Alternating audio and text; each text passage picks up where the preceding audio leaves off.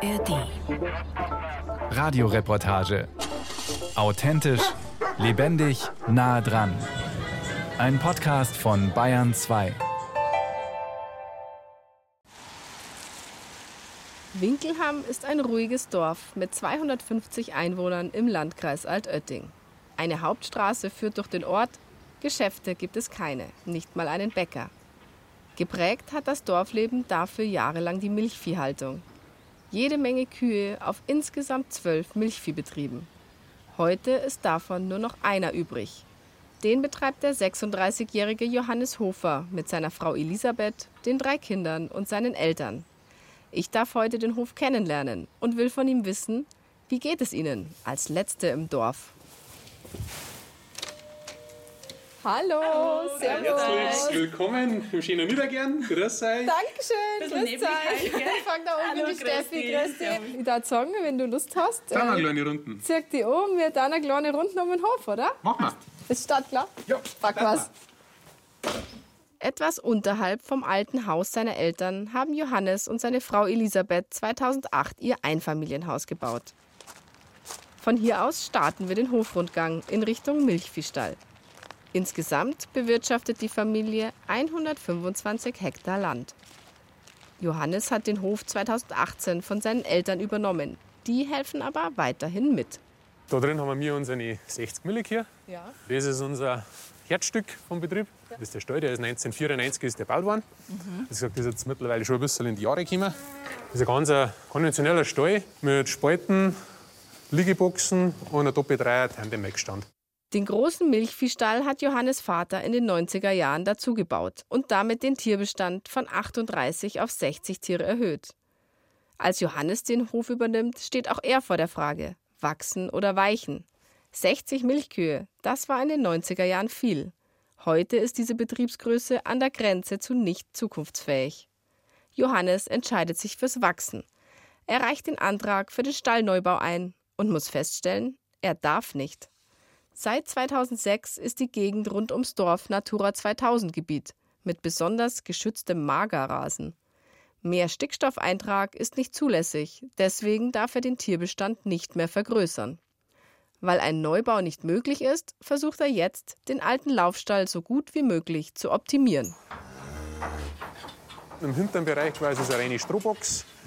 Und da sind wir die Frischmelkenden, also gleich nach der Geburt, einfach mal mindestens mal einen Monat auf Stroh legen können. Das ist eine kleine Wohlfühloase jetzt für die Viecher. Im hinteren Stallbereich, dort wo die Spalten mit Stroh eingestreut sind, haben die Kühe jetzt die Möglichkeit, nach draußen zu gehen. Über ein altes Fahrsilo hat Johannes ein Weidezelt gespannt und so ein überdachtes Freiluftstrohpaddock für seine Milchkühe geschaffen.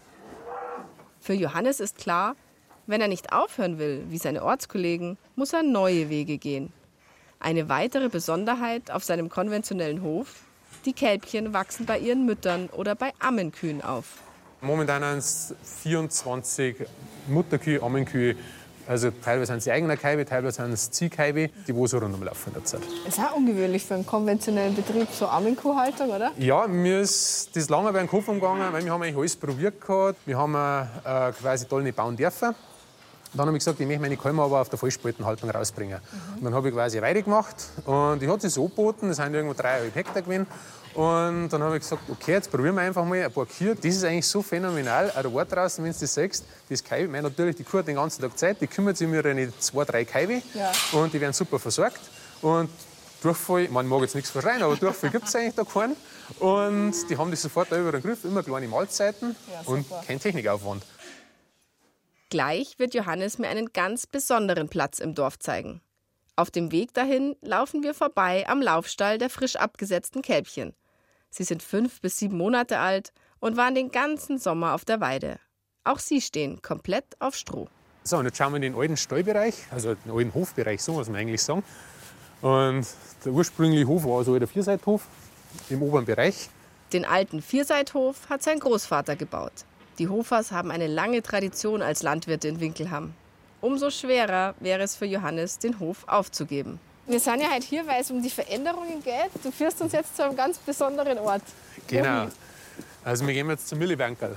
Und Früher quasi, wie die meisten Bauern noch in Kannen in Mülle gehabt haben, haben die immer zusammengekommen an einer Stelle. Mhm. Und da ist dann der Müllebahn gekommen. Und es war einfach klar, immer so, wie wir in die Schule gefahren haben, da bist du immer an die ganzen Bauern vorbeigefahren. Ja. Dann immer alles am Beieinander gestanden. Und da ist das Millebankerl. Genau. Ich sag, das war aber recht schön. Ich bin noch mit dem Radler rausgestartet. Ja. Und da vorbei, da vorbei, morgen grüß und so weiter. Ja. Das war so ein Leben. Du bist einfach immer neben vorbeigekommen, es war immer ein Leben da. Und jetzt, wenn du da vier fährst, ja, jetzt ist einfach nichts mehr. Okay. Und weil einfach keiner mehr da ist. Keiner mehr da. So geht es vielen Landwirten in Bayern. Genaue Zahlen, wie viele Dörfer nur noch einen landwirtschaftlichen Betrieb haben, gibt es nicht. Aber der Blick auf die Zahlen zum Rückgang der Höfe in Bayern lässt es erahnen. Im Jahr 2010 gab es laut bayerischem Agrarbericht rund 117.000 Betriebe. Elf Jahre später waren es 14.000 Betriebe weniger. Und besonders auffällig, die Zahl der mittleren Größenklassen zwischen 10 und 20 und 20 bis 50 Hektar geht am stärksten zurück. Häufig Familienbetriebe, die vom Haupt- auf Nebenerwerb umstellen oder ganz aufhören. So wie in Winkelham bei Altötting. Seit 2014 sind die Hofers hier die letzten Milchviehbauern. Für Johannes hinterlässt das mittlerweile merkliche Spuren. Die Vielfalt geht einfach ab. Also so redet man halt unter Gleichgesinnte. Und das ist schon was anderes gewesen, als wie es jetzt eigentlich irgendwo ist. Es ist schon eine gewisse Wertschätzung da, aber die Leute sind so weit weg von dem Ganzen, von der Landwirtschaft, auf was kommt es drauf an und so weiter, die muss das oftmals vom Grund auf komplett erklären. Und früher war es ja so, weil wenn beim Wirt irgendwas gesagt worden ist, ja, der Huber, der Meier oder sonst wer, ja. jeder hat sofort irgendwas drauf sagen können. Jetzt kann es keiner mehr. Natürlich reimt man sich automatisch irgendwas zusammen. Kannst du das an gewissen Dingen beim Dorfleben festmachen, was sich im Dorfleben verändert hat? Bei uns ist das jetzt so, die, die großen Dorffeste gibt es ja so nicht mehr, das sind meistens so kleinere Sachen. Und die treffen sich oftmals um 5, 4, 5, 6 Uhr auf Nacht schon da wo du einfach keine Zeit nicht hast und oder dann ist nicht Arbeit. Da bist du nur im Stall. Genau. Und früher haben wir einfach geschaut, so Sachen fangen erst frühestens um sieben Jahr. Da sind alle dabei. Haben. Hat das auch irgendwie Auswirkungen aufs Vereinsleben zum Beispiel, dass jetzt weniger Landwirte sind? Mm, ich sage mal so, was man, wenn ich jetzt in der Feuerwehr halt, und da merkt man halt schon, die haben halt ein Riesenproblem, dass unter dem Tag eigentlich keine Leute nicht da sind. Früher war es halt so, wenn unter dem Tag eine Alarmierung war, dann ist es einfach ein paar Bauern beieinander gewesen und gut war es. Und jetzt musst du eigentlich hoffen, dass einer frei hat oder nicht äh, Urlaub hat oder dass es einfach von der Schicht her so passt. Und ansonsten bringst du einfach die Leute einfach nicht mehr zusammen. Viele ehemalige Landwirte aus Winkelham und Umgebung betreiben die Landwirtschaft noch im Nebenerwerb, arbeiten jetzt aber hauptberuflich in der Industrie.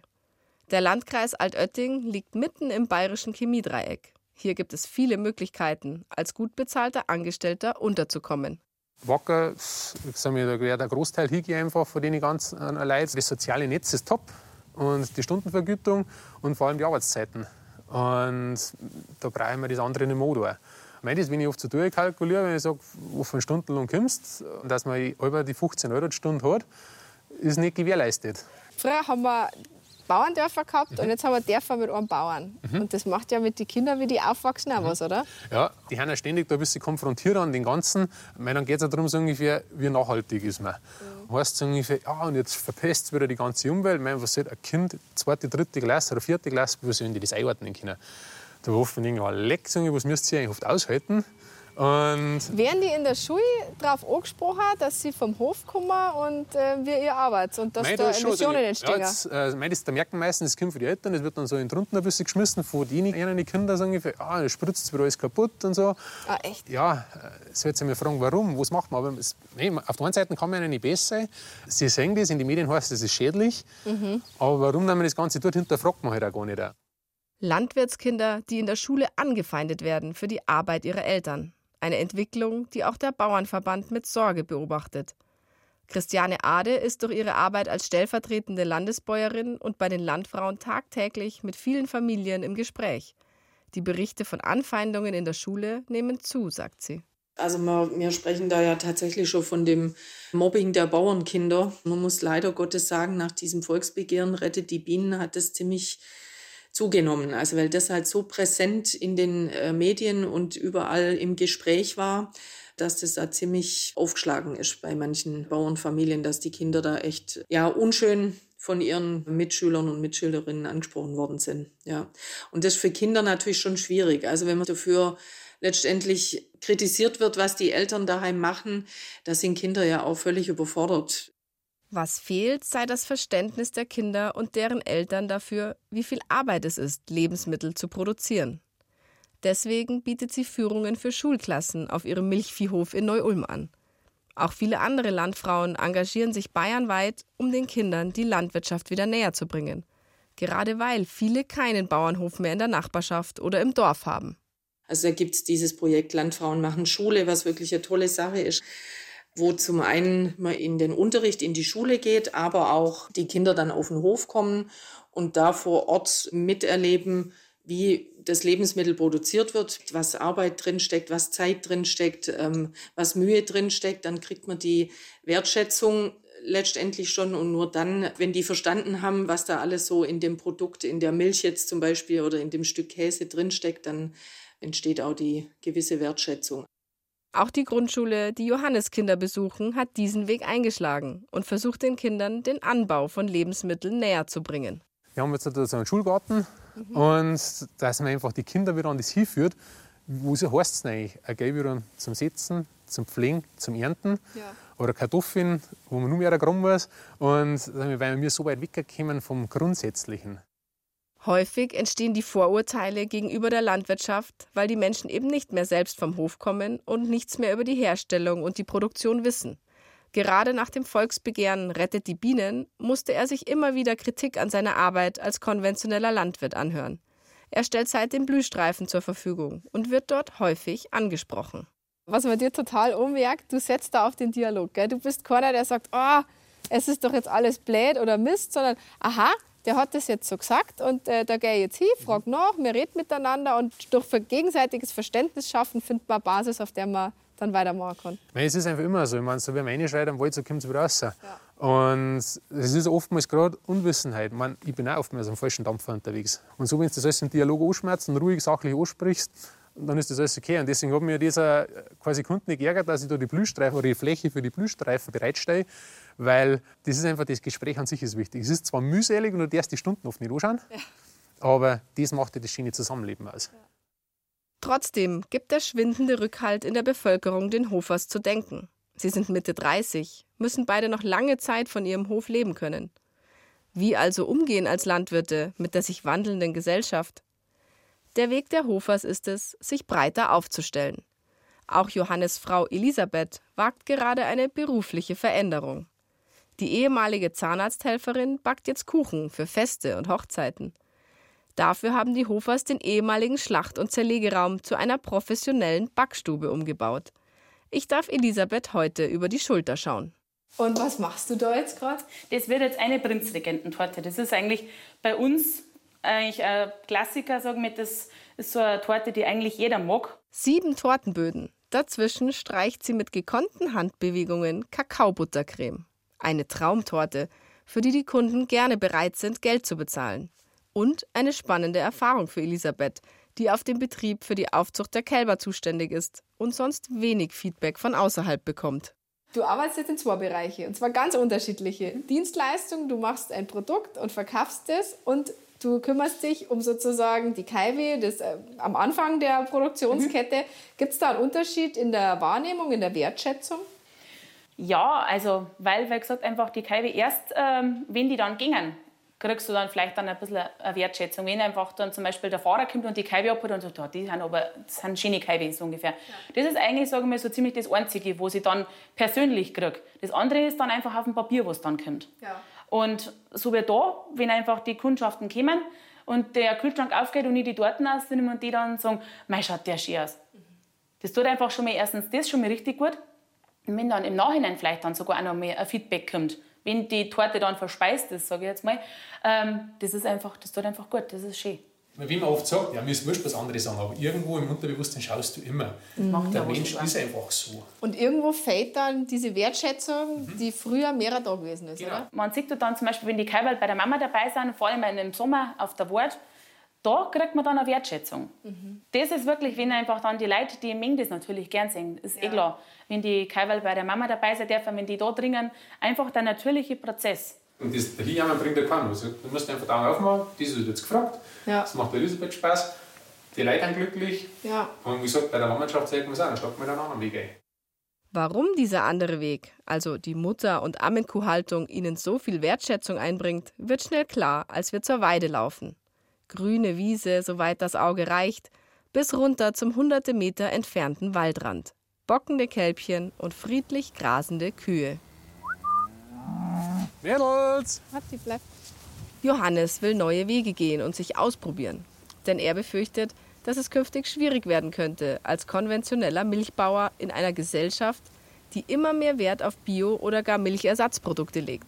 Jetzt sucht er nach seiner ganz eigenen Nische. Ihr habt ja einen ganz klassischen konventionellen Betrieb, aber wir laufen jetzt zu eurer Kühe, Mutterkuhhaltung, Ammenkühe und da laufen die Kälbe auf der Wort. Genau, ja. Ja, das ist schon sehr speziell. Mir gefällt das einfach, äh, wenn du die Zunahmen sagst, wenn du die Tiergesundheit sagst. Und wie gesagt, und dann ist halt der nächste Schritt jetzt einfach die Vermarktung. Ich bin mir ziemlich sicher, dass auf so ein Konzept einer aufspringen wird.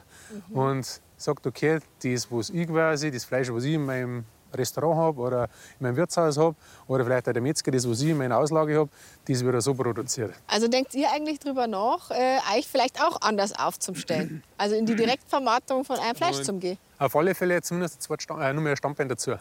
Das ist einfach, äh, alles auf einem, Fuß, auf einem Fuß steht man einfach nicht gescheit. Größer werden und noch mehr Milch produzieren ist für Johannes keine Option.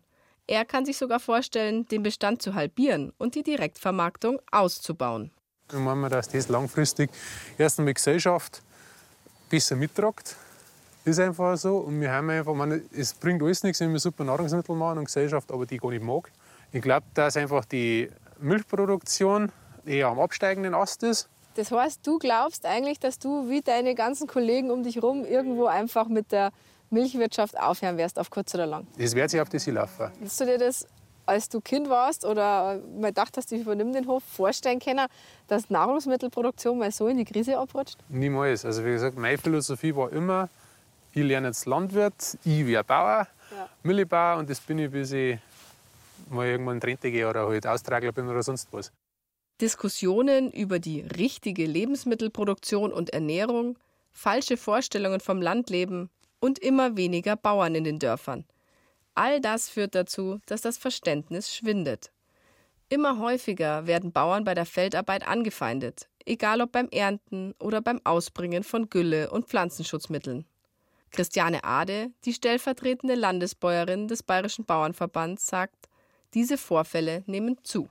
Also wir haben auch immer mal wieder Fälle, die wir mitbekommen, wo auch die Polizei geholt wird. Wenn jetzt am Wohngebiet zum Beispiel nur nachts gedroschen wird, ist dann natürlich schwierig. Der Landwirt muss sich immer erklären. Viele Landwirte fühlen sich dann immer gleich so in dieser Rechtfertigungshaltung und äh, das bringt natürlich jetzt eher nicht so eine gute Stimmung. Und das ist eigentlich schade, weil ich denke, es ist oftmals äh, aus der Unwissenheit raus. Und da die, die Leute einfach weit weg sind von der ja, wie funktioniert Landwirtschaft, wie muss man was machen. Auch Johannes Hofer wurde schon angefeindet, weil er nachts gedroschen hat. Die Leute wissen halt einfach nicht mehr, was du draußen tust. Ich habe die Situation auch gehabt, ich habe im Sommer mitten in der Nacht gemerkt, mein unter Tag ist recht heiß gewesen, ich muss eigentlich in der Nacht, also es einfach relativ vernünftig heimbringen. Und auf einmal steht die Polizei da, und man fairerweise sagen, es war eins in der Nacht. Dann hat es auf einmal gesagt, ja, sie müssen ausrücken, äh, weil da hat er angerufen, hier fährt ein Traktor wie wild hin und her. Der hat quasi gar nicht geschaut, was der tut, einfach nur gesehen, da fährt einer. Und die haben einfach so weit weg und ja, dann steht einfach Polizei, passt schon, tu weiter, verstehen wir alles, äh, Erntesituation und gut ist. Aber da sagt man einfach, wie weit das feit. Also wie gesagt, dass er nicht einmal kapiert, was wir tun. Ein anderes Mal war es nicht der Lärm, sondern der Staub, von dem sich die Anwohner gestört gefühlt haben. Staubbelastung beim Dreschen. Da wo dann Leute schreien, ja, und das Staub da ist voll und so ungefähr, wie sollen wir uns draußen hinsetzen? Und ich sage, ja, es ist ein Tag wir haben jetzt 365 Tage haben wir uns um den Acker bemüht. Jetzt ist es heute der Erntetag. Und dann habe ich gesagt, ja, Leute. Oder anders quasi, haben wir mit zwei Meter schon gedroschen und dann fährt einer vorbei und teilt noch, er spinnt so alles und hört so narisch, ja, wir machen mit der Brotgetreide. Das Brotrocken wollen wir ernten. Macht Wenn wir den Hein nicht wegtun, morgen regnet dann wächst er aus, dann ist er nicht mehr brauchbar. Ja. Und dann können wir in irgendein Biogas fahren oder sonst was damit tun. Und gibt es äh, Möglichkeiten als Landwirt, wo man sagt, ich komme dir leider in gewisser Weise entgegen? Also ich verstehe, dass die eine gewisse Art von Lärm hat, aber Uhrzeit nicht mehr wollen. Mhm. Zum Beispiel, wenn ich Wiesen mache und weiß genau, die haben Katzen, die sind wichtig, dann rufe ich die davon an, du sperrst eine Katze nicht da und da machen wir. Vielleicht bemühe ich mich da ein bisschen feig nur wo viele sagen, es ist eine Spinnerei, was du betreibst, aber es ist halt einfach, wir haben so eng aufeinander, es leben bei uns so viele Leute, also muss man sich dem anpassen. Und wenn es oft mühsam ist, wenn er viel über das eher lachen, aber das sage ich als einzig sinnvollen Weg, du musst einfach die Gesellschaft wieder vereinen. Und dann, wie gesagt, wenn du den Kompromiss machst und du ihnen die Wertschätzung geben und die Zeit für ihnen nimmst, dann haben sie umgekehrt wieder für die bereit, dass sie sagen, okay, gut, passt schon. Und, aber es ist halt nicht immer leicht für beide Seiten. Transparenz und Offenheit. Das ist auch der Weg, den Christiane Ade vom Bauernverband für den Besten hält, um wieder mehr gegenseitige Wertschätzung zu erreichen. Allerdings drängt die Zeit. Allein die Projektarbeit in Schulen wird nicht ausreichen, um die Kluft zwischen Landwirtschaft und Verbrauchern zu überbrücken. Sie sieht eine große Chance in den sozialen Medien. Da gibt es ja auch ganz viele wirklich tolle Kanäle, die die Landwirtschaft eben erklären und über, sei es jetzt Facebook oder Instagram, das dann sozusagen posten. Da gibt es echt ganz tolle Accounts, die immer mal wieder so einspeisen, ja, einfach aus ihrem Alltag raus. Wie läuft's? Was mache ich gerade? Warum mache ich das so? Und da kann man ja auch viel mit Bildern ganz toll arbeiten und darstellen. Also das ist so, was die letzten Jahre wirklich positiv zugenommen hat, dass sich da auch viele Landwirte und Landwirtinnen einklinken und äh, da die Landwirtschaft in den sozialen Medien mit erklären. Das ist sicherlich auch noch was, wo sehr viel Luft nach oben ist, auch Bauernverbandseits, dass wir da so ein bisschen mehr machen. Damit es weitergeht auf den Höfen in Bayern und keine Landwirte mehr aufhören, weil ihnen die Wertschätzung fehlt.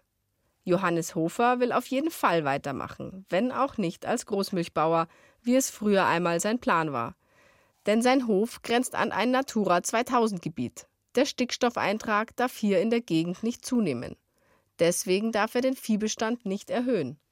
Heute ist er froh darüber, dass er den Hof nicht durch einen Stallneubau vergrößert hat. Ihr habt jetzt schon so ein paar Sachen ausprobiert. Ihr habt jetzt schon diese Mutter- und Ammenkuhhaltung und äh, probiert euch am Ackerbau aus. Was ist der größte Erfolg, den du jetzt mit deiner Neuausrichtung bisher erreicht hast? Der größte Erfolg ist, dass einfach der ganze Druck viel besser abfällt, der Leistungsdruck. Ja. Und wenn du einfach so und so groß baust, muss einfach alles funktionieren. Da muss ich jetzt Sandra ineinander laufen, weil die Bank steht einfach da, die möchte das Geld. Wenn ich jetzt aushilfe, brauche ich 2 Millionen. Es gibt Leute, die können mit 5 Millionen Schulden super leben. Ich kann das zum Beispiel nicht. Und ich gehe das Risiko nicht ein. Das, was du magst, muss Spaß machen. Mhm. Und das ist einfach, der Weg macht Spaß. Auch wenn er der letzte Milchbauer in Winkelham ist.